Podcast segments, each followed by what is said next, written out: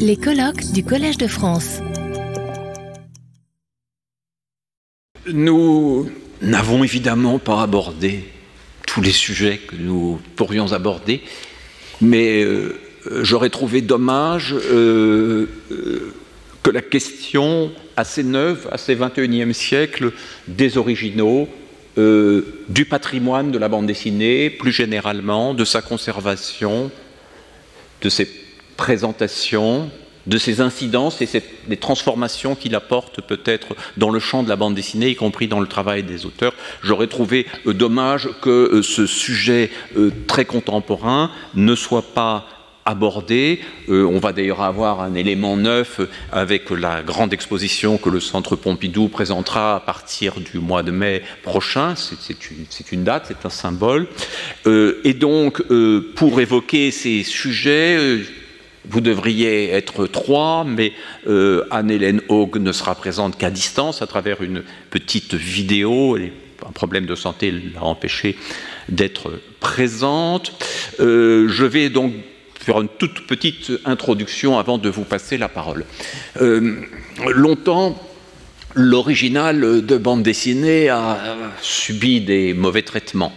On peut se souvenir des pages magnifiques de Winsor McKay, mais c'est le cas de bien d'autres pionniers de la bande dessinée, euh, des pages mal conservées qui ont pris l'humidité, qui pour certaines ont moisi, qui pour d'autres ont été découpées euh, plus ou moins maladroitement par le fils de Winsor McKay qui voulait créer de nouvelles pages. Lui qui avait servi de modèle à Little Nemo n'était pas tout à fait euh, à la hauteur du talent de son père.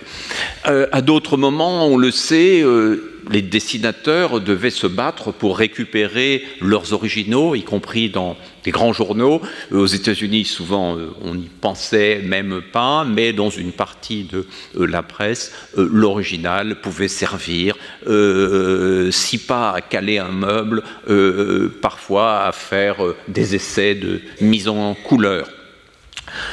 La situation s'est évidemment transformée euh, totalement ces dernières années à travers l'apparition de galeries spécialisées, mais aussi des grandes euh, ventes. Euh, des ventes parfois spectaculaires et qui ont permis à la bande dessinée, je disais qu'on en parle peu dans les médias, mais quand un original se vend plus de 2 millions d'euros, là tout d'un coup tous les médias sont présents et ça a pu donner naissance à des polémiques, par exemple cette esquisse de couverture d'Hergé avait-elle été euh, offerte ou retenue, ou on avait oublié de la rendre, avait-elle été pliée par Hergé lui-même ou pliée par euh, le jeune enfant qui la possédait? Euh, Je vous rassure, elle avait été pliée par Hergé lui-même, qu'il avait glissé dans, une enveloppe à son éditeur Charles Laine pour lui demander si ça le satisfaisait comme projet de couverture. vous voyez que la fétichisation de l'original, même chez des grands auteurs, n'était pas toujours là. Et puis, euh, quelquefois, euh, et François Skuyten, qui a suivi de très près ces affaires, en parlera certainement, euh, les cotes atteintes par certaines planches importantes, la dilapidation de certains héritages qui auraient pu être sacralisés, comme dans le cas d'Edgar Jacobs, donnait lieu à des scandales.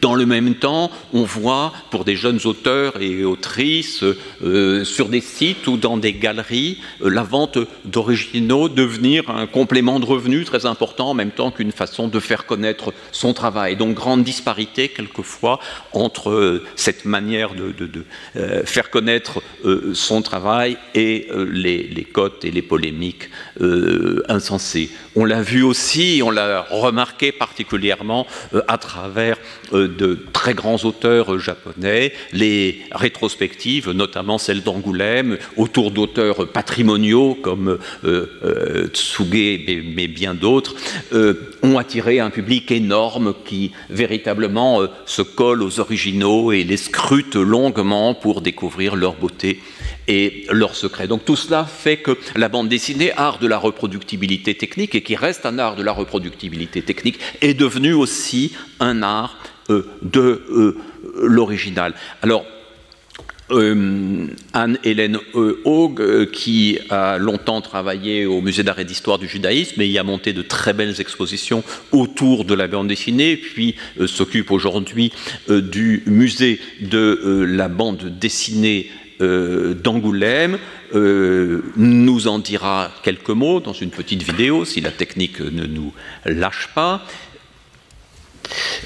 François Skeuten, que je pourrais difficilement présenter, plus difficilement encore vous voyez, euh, mais euh, François a à la fois eu une activité euh, d'exposition d'originaux et parfois de, vente, y compris de vente d'un ensemble de grandes illustrations, et en même temps avec moi, a souhaité donner plusieurs albums, des albums entiers, à la BNF d'une part, à la Fondation Roi-Baudouin d'autre part, et à quelques autres institutions. Donc deux rapports aux originaux qu'il sera intéressant euh, d'interroger. Euh, quant à euh, Jean-Baptiste Barbier, il est dans le métier depuis longtemps, c'est un grand expert et connaisseur des originaux de bande dessinée, parce que il faut quelquefois s'y retrouver. C'est un domaine où les faux ne sont pas rares, où les impostures euh, sont fréquentes, et euh, il dirige une très belle galerie qui peut faire la part belle aussi bien aux auteurs les plus connus, les plus flamboyants, les plus exposés, qu'à de nouveaux talents euh, qu'il faut faire découvrir. Donc voilà, on leur posera à l'un et à l'autre un certain nombre de questions. Et je vais, dans un premier temps, vous faire entendre l'intervention liée au musée de la bande dessinée d'Angoulême, l'intervention euh, d'Anne-Hélène Haug, euh, qui dure 6 minutes 30. Je vous préviens tout de suite. C'est la tâche du musée de euh, permettre un regard, si possible un regard nouveau, un regard élargi sur ce qu'est la bande dessinée. Alors, euh, plus concrètement, que faisons-nous au, musée? Eh bien, euh, nous faisons effectivement euh, de l'exposition permanente. Voilà, nous avons un parcours permanent et je vais me permettre de vous commenter des images immédiatement. Donc, au début, lorsque le musée a ouvert dans ce nouveau lieu des chais euh, sur les quais de la Charente en 2009, voilà l'aspect euh, qu'il avait. C'était très hiératique, avec des plafonds assez bas. De toute façon, la salle a des plafonds assez bas, ses piliers. Et donc, l'idée était de faire un musée-bibliothèque avec une assise, des assises. S'il y avait plusieurs assises circulaires assez grandes. Et au milieu, ce que vous voyez là, ce sont euh, des dispositifs pour les livres, pour ranger les albums de bande dessinée offerts à la lecture et qui ressemblent à des petites bobines. Donc, si on regardait de haut, en fait, le plan du musée, c'est comme si on était face à des bobines de films qui seraient euh, activées sur leurs axes, qui tourneraient sur leurs axes ici. Euh. Et autour se trouve donc dans ces vitrines circulaires la, la bande dessinée.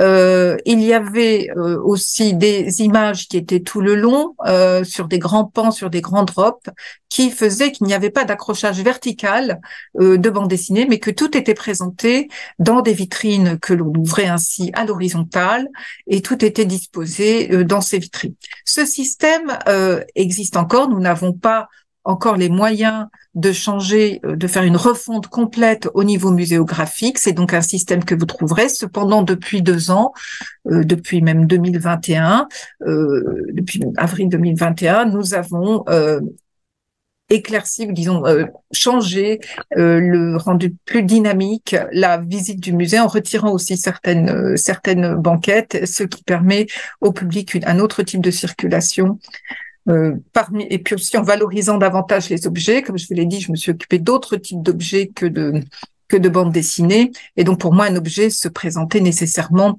en position centrale, de façon à ce qu'on puisse tourner autour pratiquement et appréhender le, le rôle qu'il avait dans la dans la vie de son propriétaire ou dans euh, celui dans la vie de celui qui le regardait et qui l'utilisait.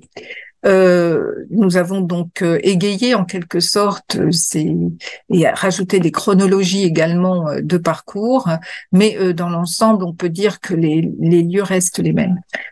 pour poursuivre dans cette dans ce chemin. Alors, je reviens ici tout de suite pour vous montrer. Ici, nous avons un espace sur le scénario euh, et nous aurons bientôt la, seconde partie de cette salle d'exposition permanente qui sera également aménagée pour euh, compléter les thématiques que nous abordons, notamment les rapports avec le jeu vidéo et le cinéma d'animation, mais aussi euh, diversifier euh, le, par exemple, parler de la bande dessinée comme culture de la rue, parler de la bande dessinée comme comme culture de la de la avec les générations de lecteurs.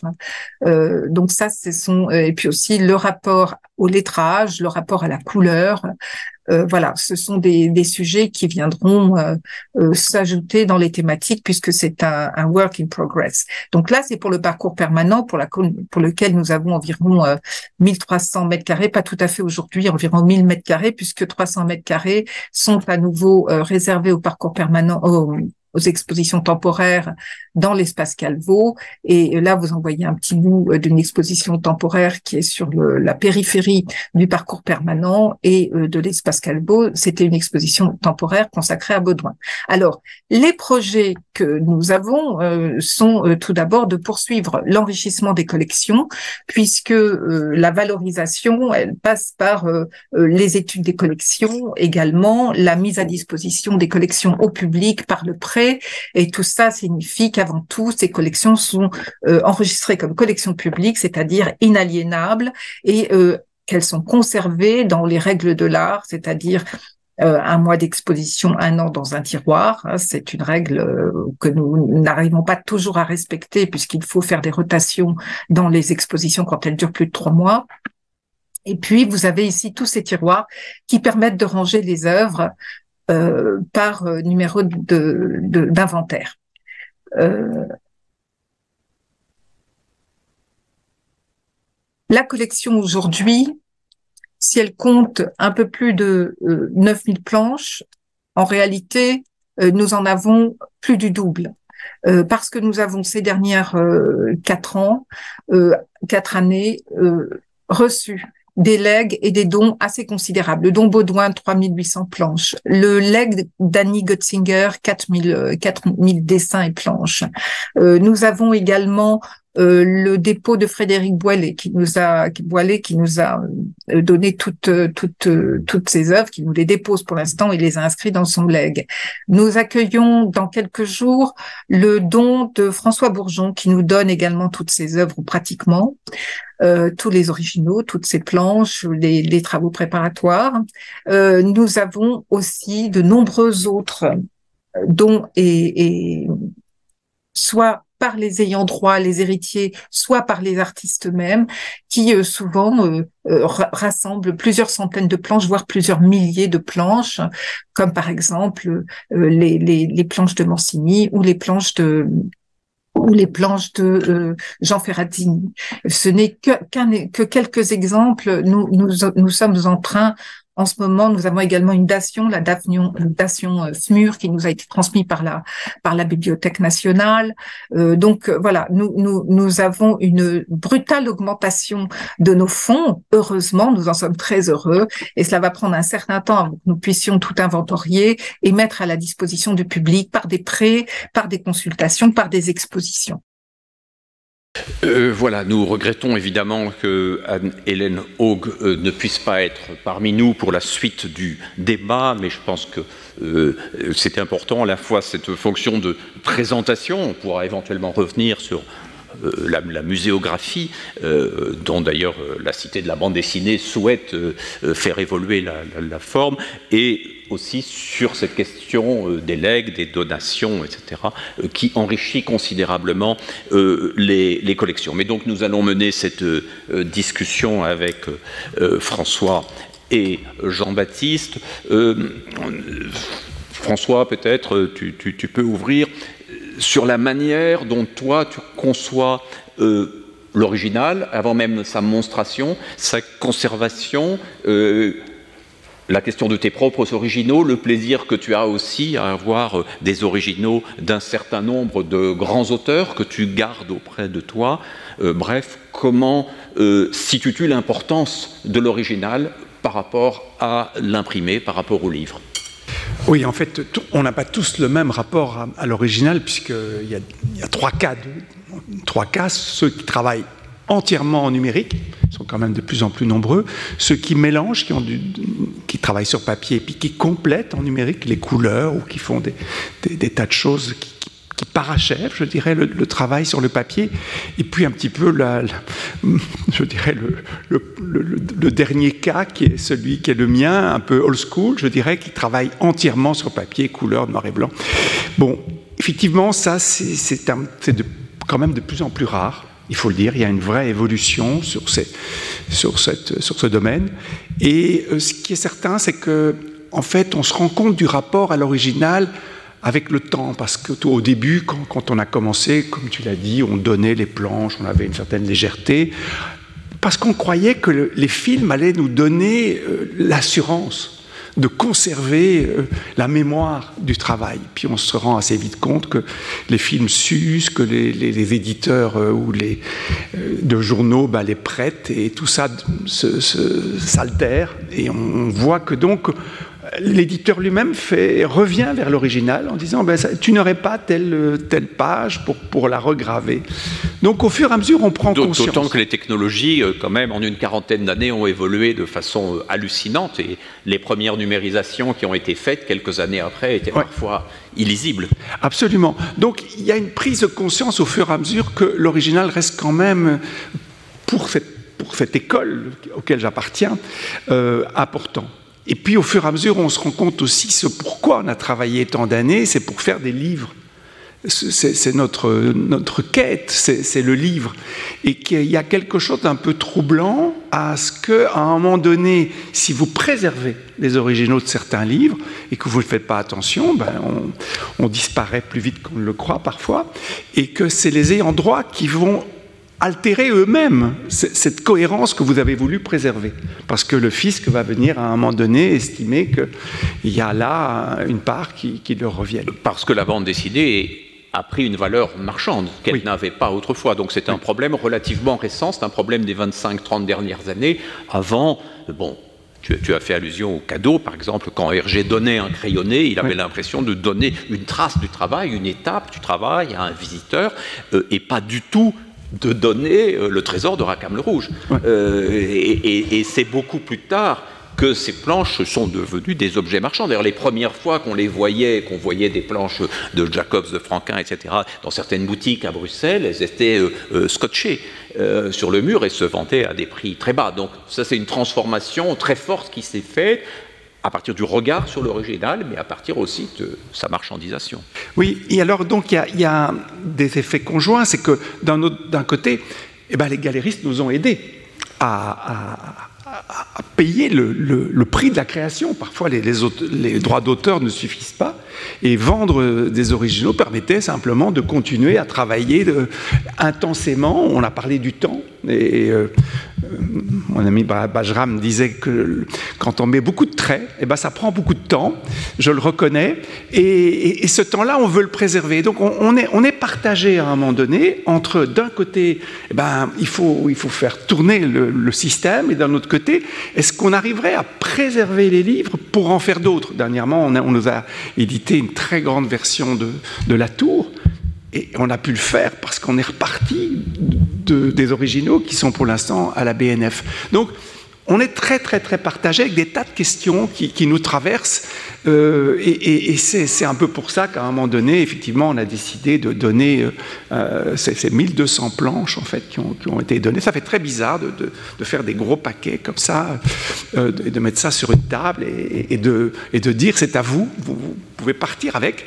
Et bon, on se sent plus léger, mais, mais c'est un peu troublant. C'est un peu troublant. Il y a des collectionneurs d'ailleurs qui m'ont dit mais tu es complètement fou euh, de faire ça. C'est absurde, ça n'a pas de sens. Et donc, oui, il y a quelque part, il, nous manque quelque chose. C'est que moi, j'ai toujours pensé que on a besoin des galeries, mais on a besoin des institutions. Et sur ce sujet-là, eh ben, les institutions, ils n'ont pas été vraiment là. Euh, Angoulême, bien sûr, c'est la seule référence, c'est, le... mais, mais, euh, mais c'est quand même très excentré et c'est pas si facile. Et puis je trouve qu'on devrait un peu aider ceux qui donnent, euh, trouver des, astuces de, défiscalisation qui, nous permettraient quand même d'avoir le sentiment qu'il que, y a un, retour. Euh, Alors, on va revenir sur toutes ces questions, bien sûr, mais je voudrais euh, maintenant donner la parole à Jean-Baptiste Barbier à la fois pour nous dire comment il est entré dans ce monde des, originaux et comment il a perçu son évolution euh, au fil des années depuis qu'il pratique ce métier. Alors tout d'abord, je voulais remercier tout, le public qui est là. Ça montre bien l'intérêt pour la bande dessinée et, le colloque organisé par, Benoît, que je remercie de m'avoir invité. Euh, ça me fait bizarre aussi d'être là en préambule parce que je les ai vus il y a 30 ans en conférence, euh, François et Benoît, et c'était un spectacle magnifique. Euh, j'en étais ému, c'était une de mes plus belles conférences et j'avais peur de ne pas avoir la parole entre les deux aujourd'hui. Donc voilà, je suis content de pouvoir m'exprimer. Euh, en fait, je pense qu'on est nombreux à avoir commencé par la même chose, c'est-à-dire déjà on est des lecteurs. Il n'y a pas de collectionneur d'originaux s'il n'y a pas de lecture à la base. C'est la lecture qui nous fait rêver et qui nous donne envie d'avoir une extraction de l'histoire chez soi, sur le mur, de pouvoir y participer comme ça. C'est ce qui fait aussi parfois la difficulté aussi des planches de bande dessinée, c'est que c'est une extraction de l'histoire, donc mettre ça au mur, ça nous parle à nous qui avons eu une émotion, ça parle pas forcément au niveau décoratif parfois. Euh, on a tous suivi, je pense, le même cheminement. On est des lecteurs. On a commencé à collectionner les éditions originales, les sérigraphies. Et puis un jour, on rentre dans une librairie. Alors ça, c'était il y a plusieurs années, parce que maintenant, en effet, c'est plutôt dans les galeries. Et on voit un original soit encadré, soit punaisé au mur, comme le disait Benoît. Et on demande timidement le prix. Et on s'aperçoit en fait qu'on peut avoir une pièce d'histoire chez soi euh, ce moment d'émotion. Euh, donc on commence comme ça, je pense. En tout cas pour moi, ça a commencé comme ça.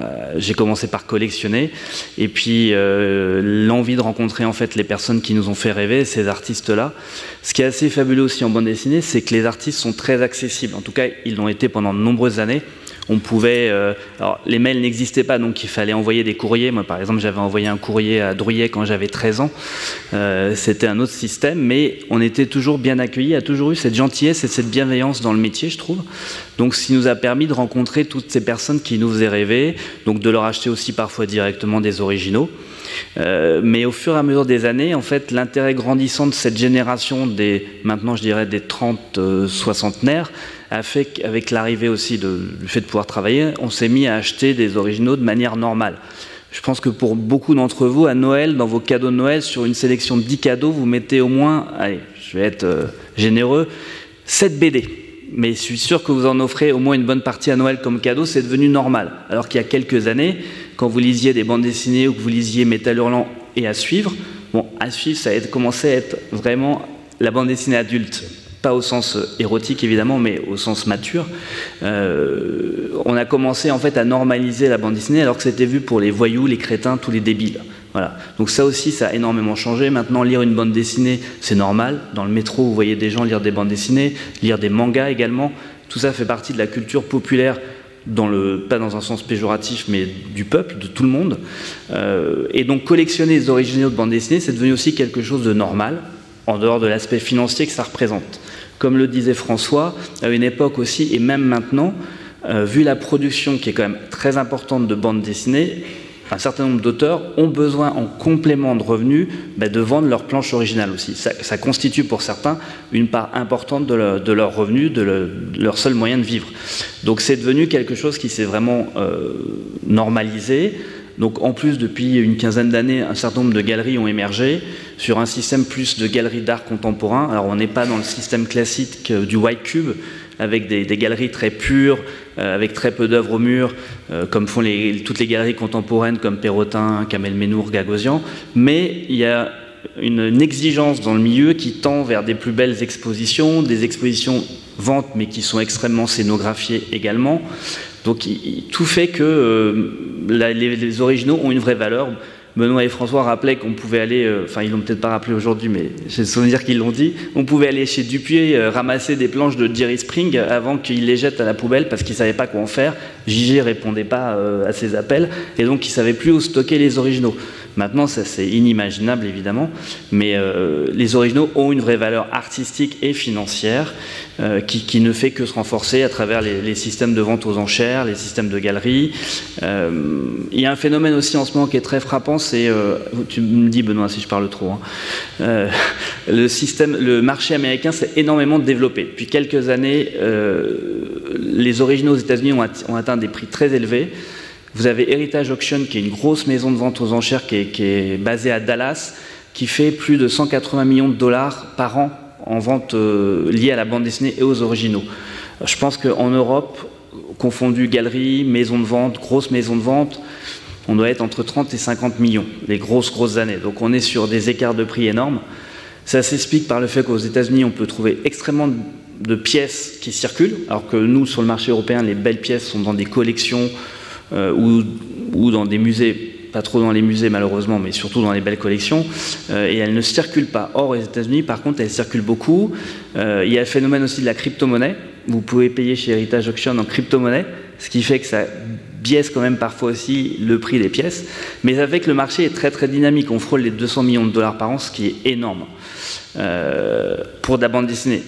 En France, en comparaison, enfin en France, au niveau mondial, une galerie comme euh, Emmanuel Perrotin fait un chiffre d'affaires de 200 millions par an à elle seule.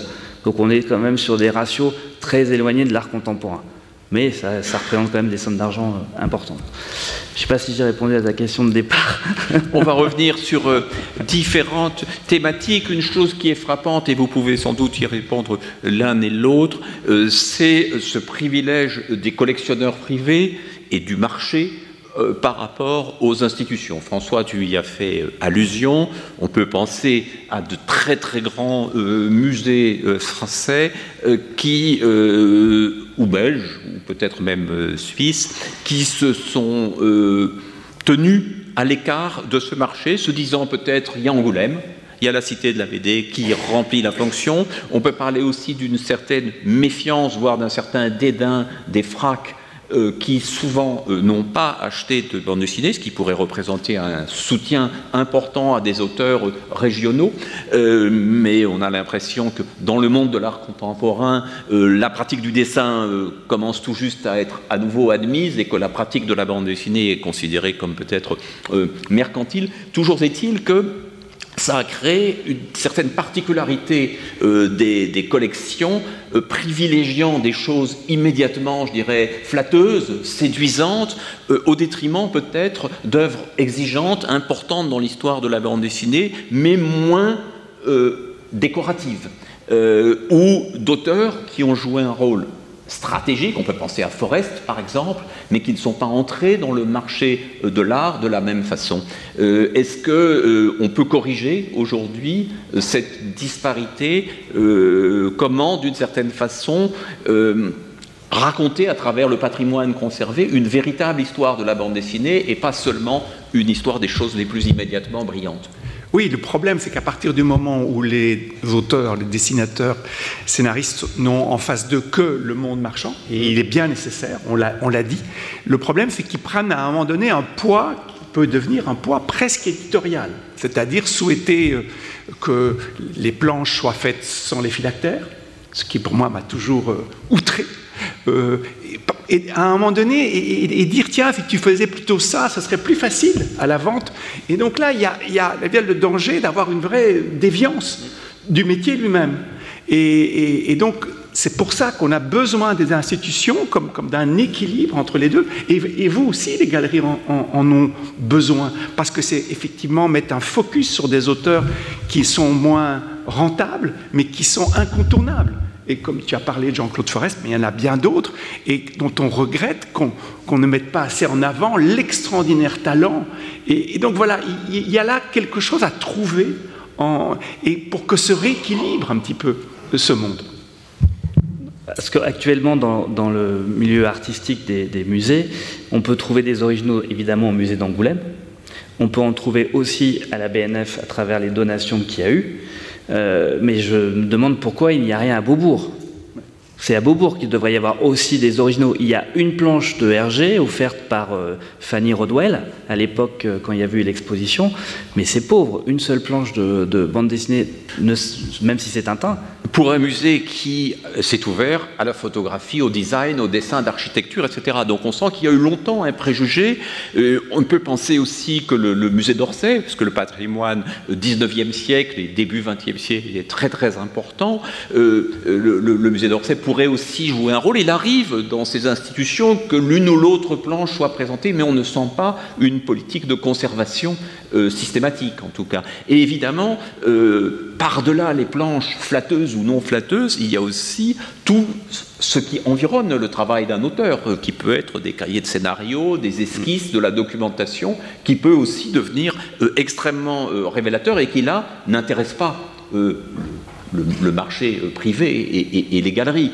Euh, il est très peu probable, à part célébrité d'Agosini, euh, qu'on se mette à vendre des scénarios, par exemple. Or, la correspondance autour d'un album peut être quelque chose d'absolument passionnant et décisif. Et donc constituer un patrimoine de la bande dessinée et un matrimoine, ne l'oublions pas, c'est aussi collectionner le moins spectaculaire. Oui, et alors, il y a une chose que tu as un petit peu abordée, c'est la difficulté d'exposer une bande dessinée. Ce n'est pas si simple. Généralement, on la met un peu comme un tableau. Euh, pourquoi pas Mais c'est compliqué à un moment donné d'en mettre 10, 15, 20 l'une à côté des autres. À un moment donné, il y a un effet de saturation. Donc, comment est-ce qu'on arrive à recréer l'émotion de la lecture? Une lecture intime, un livre avec lequel on a un rapport charnel. Comment est-ce qu'on peut arriver à retrouver ça? Alors évidemment, il y a des auteurs qui travaille très grand. J'ai toujours dit, je ne je veux pas être exposé à côté d'une planche de Dreuillet parce que c'est tellement spectaculaire, tellement extraordinaire qu'il euh, écrase tout sur son passage, et donc euh, il, vaut mieux, euh, il vaut mieux prendre une place un peu à côté. Et il y a des auteurs qui sont très très très intéressants, mais qui ont des planches très petites, et qui sur un mur peuvent être un peu déceptives. Et donc il y a une... Alors je ne parle pas de, de la façon dont on a euh, gérer les, reproductions dans des expositions, et on le fait encore quelquefois, c'est extrêmement choquant de voir cohabiter des originaux à côté de reproductions, euh, sans, avec des précisions très approximatives sur, le, sur ce fait-là, avec pour le, pour le spectateur un trouble, puisqu'on y met parfois une Marie-Louise sur ces reproductions. Donc on, ne donne pas là, on n'a pas encore créé, je pense, une, discipline, une éthique sur la façon d'exposer la bande dessinée. Faut-il l'exposer un peu incliné? Faut-il Il y a toute une réflexion à avoir qu'on a essayé, on a essayé plusieurs fois de réfléchir à ça, et c'est assez complexe en fait. Oui, alors il y a des dimensions euh, qui évidemment disparaissent. La séquentialité, puisque généralement une page, à part euh, dans le cas de Gag ou dans le cas de Little Nemo, etc., une page généralement n'est qu'un fragment, et donc il arrive que la double page ou la séquence complète, certains collectionneurs en sont conscients et essayent d'acquérir des, séquences emblématiques, mais c'est un élément qui peut disparaître. L'humour, peut euh, disparaître euh, tout à fait, c'est-à-dire que la page accrochée sur un mur, parfois dans sa solennité, a perdu son vrai sel, qui était sa drôlerie. Il y a évidemment aussi la question de la couleur puisque euh, beaucoup d'originaux euh, sont euh, en noir et blanc, ce qui révèle la qualité du trait. Par exemple, quand on découvre une planche du Derzo, il y a quelque chose qui avait été gommé, je crois que pour certaines personnes ça a été le cas aussi avec le travail de Maurice, quelque chose qui avait été gommé par la couleur et la mauvaise reproduction de la couleur, on ne voyait plus le dessin, tout d'un coup on le voit, mais dans d'autres cas, la dimension colorée était, euh, essentielle. Ça, ce sont des premiers éléments. Mais une autre chose, euh, c'est effectivement, est-ce qu'on expose la bande dessinée? Est-ce qu'on fait un musée de la bande dessinée quand on a rassemblé des centaines euh, d'originaux? Est-ce qu'on n'est pas passé à côté de l'entrée dans un univers, de, l'entrée dans une lisibilité, dans les confrontations du travail préparatoire et du travail à réaliser, et finalement de l'original et de l'imprimé. Euh, je dois dire que quand je vois la scénographie actuelle euh, du, musée de la bande dessinée euh, d'Angoulême, je me dis c'est le seul musée de, France, et que pour des novices, je ne conseillerais pas la visite de ce musée comme une introduction à, à l'art de la bande dessinée. C'est-à-dire j'ai l'impression que on on en donne une vision euh, euh, appauvrie et, parfois même un peu sévère, un peu, un peu, triste, euh, tout comme quand on voit dans un manuel scolaire une mauvaise reproduction noir et blanc d'une planche dont toute la magnificence était liée à la couleur, et qu'on va parler de cette bande dessinée alors qu'on l'a des natures. Donc je crois que la question aujourd'hui d'un lieu qui montrerait la bande dessinée, à la fois comme patrimoine artistique, mais aussi en, l'introduisant dans toutes ses dimensions, c'est une question qui reste posée. Il y a eu de belles expositions temporaires euh, à, gauche et à droite, hein, bien sûr, mais on n'a pas de lieu permanent, je crois, qui nous donne une idée de l'histoire de la bande dessinée. On, peut le voir avec le musée, euh, le musée Hergé, malheureusement, en étant euh, positionné là où il est, il se coupe d'un certain nombre de visiteurs, de touristes internationaux. Euh, c'est plutôt une belle réalisation, artistiquement. artistiquement, c'est magnifique, le bâtiment est magnifique, la scénographie est toujours très réussie, très belle. Simplement, de manière très pragmatique, vous avez un quart de touristes étranger qui vient passer une journée à Bruxelles, mais il ne peut pas s'extraire pour partir à Louvain euh, pendant deux heures, euh, rien qu'en transport, pour aller visiter le musée. Il y a cet élément pragmatique à prendre en compte. Le fait que le musée de la bande dessinée soit à Angoulême, autant il est magnifique, mais il est trop loin. Les touristes ne vont pas aller à, Angoulême alors qu'ils peuvent visiter euh, Beaubourg, le Louvre et un musée de la bande dessinée à Paris. Malheureusement, il y a aussi cette contrainte capitale qui joue énormément. Moi, je pense que c'est les fondations privées qui vont prendre le relais. Il va y avoir dans les, dans les 10-15 ans qui vont, venir, il y a énormément de fondations privées euh, qui vont apparaître. Euh, on verra des belles collections. Après, ce sera soumis aussi au, au goût de la personne qui montre à la fondation. Donc là, ça fait, il y a plusieurs éléments à prendre en compte, mais je pense que, mais je pense que ça va se faire. C'est ça l'avenir euh, pour l'exposition des originaux de bande dessinée, plus les expositions temporaires dont tu parlais. Mais est-ce que c'est pas alors une démission euh, de la part des institutions, ou finalement le signe que la reconnaissance de la bande dessinée, dont on a des preuves euh, nombreuses, est parfois en trompe-l'œil? Qu'elle est peut-être aujourd'hui en trompe-l'œil dans l'enseignement, dans l'université, et dans les musées qui resteraient des bastions qui, au fond, euh, la considérant avec euh, sympathie, euh, ne peuvent pas la traiter avec le même sérieux que d'autres formes esthétiques plus reconnues. Alors par contre, Anne-Hélène a dit quelque chose de très intéressant qui, qu'on n'a pas forcément relevé, c'est la dation. Pour la première fois, l'État français a accepté comme paiement. Donc la dation, en fait, dans le cadre d'une succession, ça vous permet de payer les droits de succession en donnant des œuvres d'art. Euh, dans le cas de la succession de FMUR, euh, les deux sœurs de FMUR ont pu payer leurs frais de succession en donnant des œuvres euh, à l'État français qui a accepté ce moyen de règlement. Donc c'est la première fois que c'est arrivé. Donc je trouve que déjà, pour le coup, c'est une reconnaissance en tant qu'art et en tant qu'art avec une valeur financière de la bande dessinée. Donc je pense que ça risque de changer aussi pas mal de choses dans le futur. Oui, et, la Fondation Roi Baudouin a envie d'avancer sur le domaine de la bande dessinée. Elle a quand même maintenant un petit peu un, ensemble de fonds et elle, cherche à avoir une réflexion sur ce sujet-là aussi. Mais je ne suis pas sûr que la Belgique accepte encore euh, ce système que la France commence à reconnaître pour la bande dessinée, ce système de la dation qui est soumis à l'acceptation de, l'État.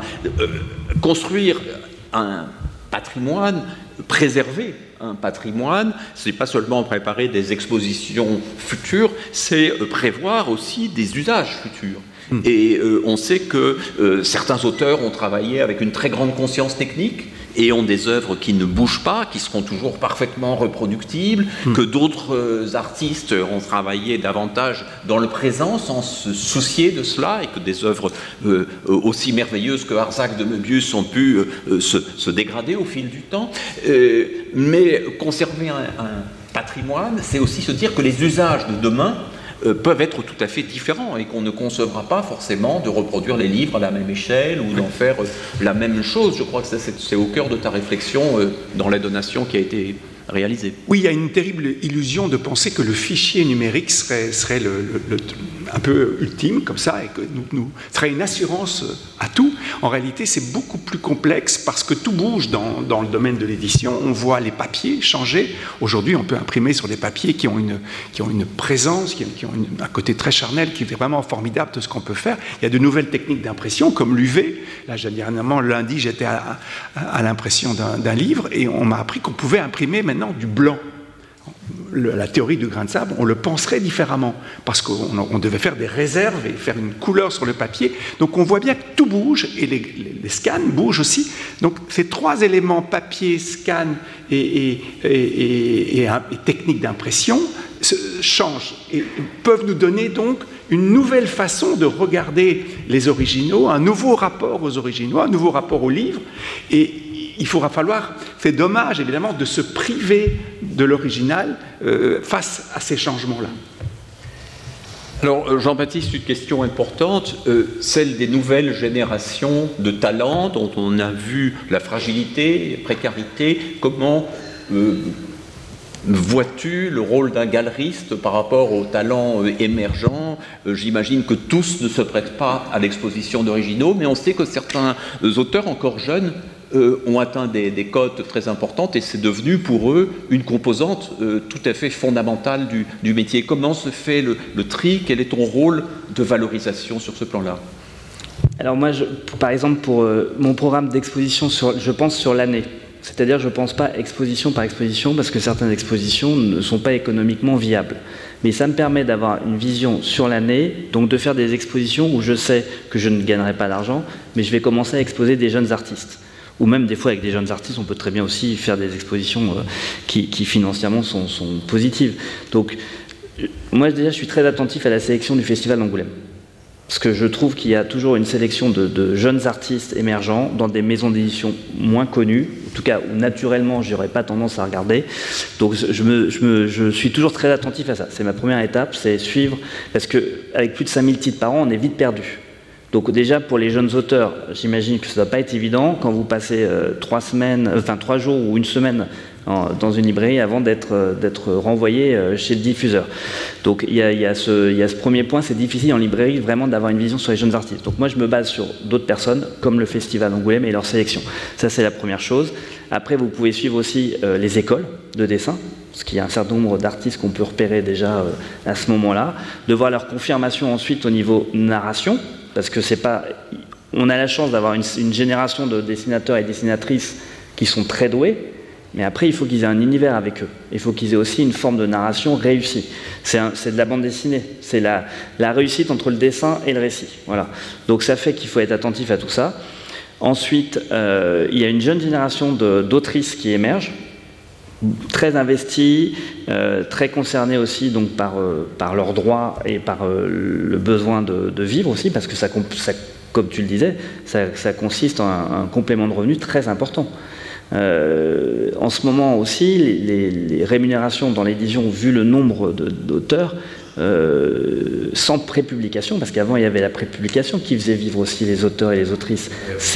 C'est un sujet important pour eux, cette prépublication maintenant. Ils sont lancés dans le, dans le bain de l'édition directement. Si le livre ne marche pas, ben, le deuxième tome n'est pas toujours signé en fonction de la politique euh, de la collection ou de la maison d'édition. Donc, ce qui fait que c'est beaucoup plus précaire. Voilà.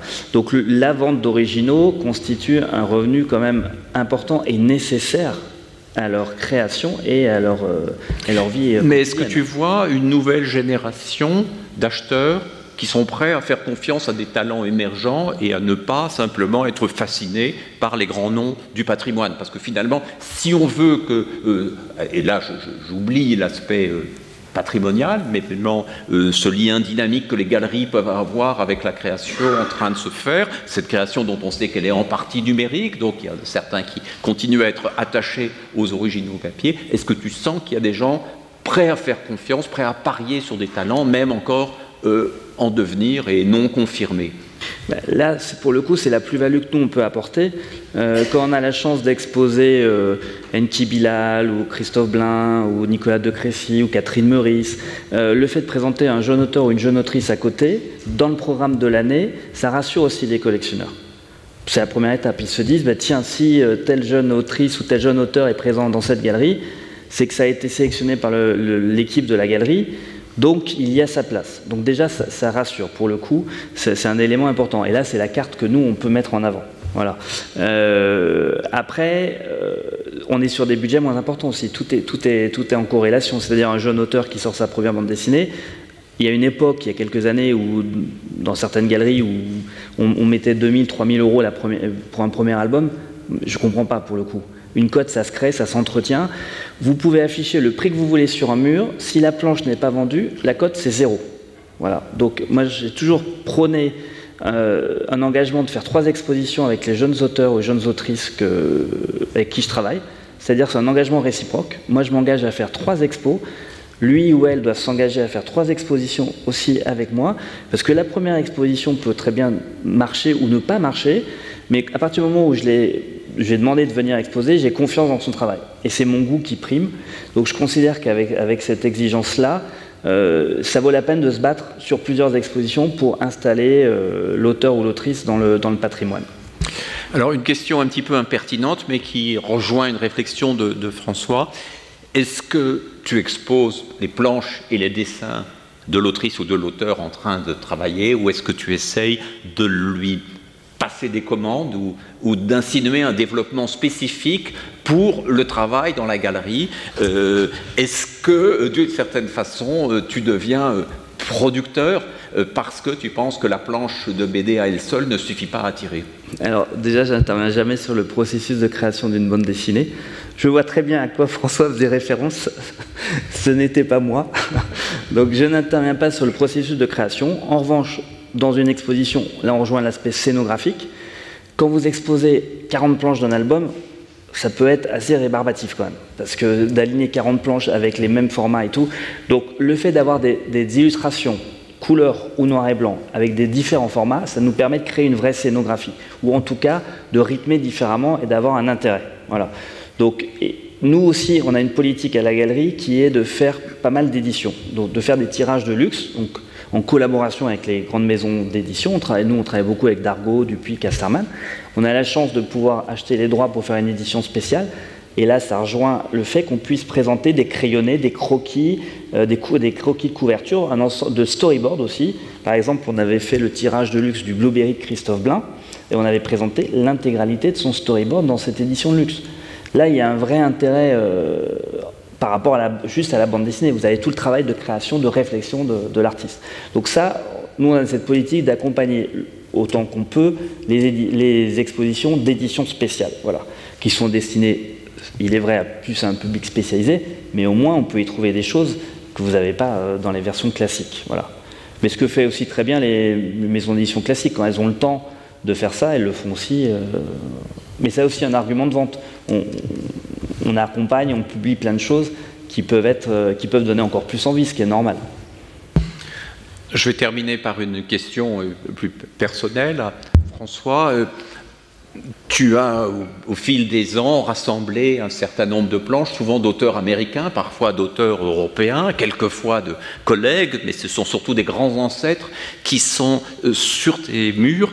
Qu'est-ce que cette confrontation à l'original, à des styles graphiques parfois très différents du tien, apporte à euh, ton euh, travail en fait, c'est beaucoup de planches américaines, je dois, je dois avouer, parce que j'ai l'impression que la bande dessinée est un peu née là. Euh, et elle avait, d'ailleurs, elle était faite pour, pour le journal, et le format est toujours assez impressionnant. Et c'est vrai que passer devant une Herriman, une Crazy Cat, passer devant une Milton Caniff, un Harold Foster, c'est un, un, un enchantement parce qu'on voit, on est un peu au cœur même de, pour moi de l'écriture bande dessinée, la qualité de la typo, le jeu avec le, noir, le blanc. Et moi, j'y trouve toujours un enseignement, j'ai toujours des choses à, à, à, scruter, à regarder, il y a toujours des choses qui m'apprennent énormément dans, dans ces planches. Voilà, l'heure de la conclusion euh, est arrivée et la conclusion sera brève, comme promis, d'abord parce qu'il n'est pas question de résumer cette journée très riche dont vous avez suivi tout ou partie, dont vous pourrez retrouver les éléments que vous avez manqués euh, sur euh, Internet dans quelques jours, puisque c'est une des forces du Collège de France que de garder une mémoire de ce qui y est présenté. Nous avons senti, je crois, des avancées, des avancées importantes euh, des pistes de, recherche, de l'enthousiasme, de l'optimisme euh, finalement. Euh, je crois que nous avons senti, en tout cas je sens qu'il y a ce développement de la bande dessinée à la fois dans sa dimension, disons, narrative et littéraire, euh, avec le roman graphique, avec la bande dessinée de poésie évoquée par euh, Yann Battens, avec les bandes dessinées de non-fiction. Euh, donc toute une direction qui nous donne des expériences de lecture extrêmement fortes et qui permet à la bande dessinée peut-être de toucher à des sujets, des mondes, des sensibilités, des émotions qu'on aurait cru il y a une trentaine d'années inaccessibles à la bande dessinée être capable de faire ressentir de l'émotion dans une bande dessinée, c'était une question qu'Hergé se posait en 1948 quand il était en pleine crise. Est-ce que la bande dessinée peut y arriver? Je crois qu'aujourd'hui, oui, elle l'a fait. Et puis cette autre dimension que nous venons euh, d'évoquer, euh, qui est celle euh, de l'esthétisation de la bande dessinée, de son artification, disent certains, ce qui fait qu'elle se tient et je crois qu'elle continuera à se tenir toujours, et suivant les sensibilités des uns et des autres, qu'elle se tient dans cette position qui reste inconfortable. ce petit livre est d'une nature mixte, disait Topfer, hein, distinguant les dessins autographiés et les quelques lignes de texte, cette forme qu'il jugeait inséparable, mais qui a maintenu toujours la bande dessinée sur cette corde raide entre le monde des arts plastiques, finalement, le monde du dessin, le monde presque pictural, et un monde plus littéraire, plus narratif. Ces deux dimensions sont là, elles sont à la fois indissociables et régulièrement dissociées dans nos expériences de lecture. Regarder une page sur un mur, ce n'est pas la lire. Lire une bande dessinée, c'est parfois entrer dans un dessin qui au départ ne nous euh, concernait pas. Et peut-être que cette euh, mixité, appelée par certains euh, impureté ou hybridité, explique à la fois la force extraordinaire de, la bande dessinée, capable comme ça de relier les deux hémisphères de notre cerveau, deux parties de notre sensibilité, comme le disait Thierry Smolderon dans des articles anciens, mais en même temps explique certaines de ses difficultés. Et n'étant ni tout à fait d'un côté, ni tout à fait de l'autre, sa légitimité reste encore à construire, reste fragile, mais votre présence ici, aujourd'hui, est le signe que de beaux jours nous sont encore réservés, lui sont encore réservés, quoi qu'il se passe. Merci beaucoup. Retrouvez tous les contenus du Collège de France sur www.colège-2-france.fr.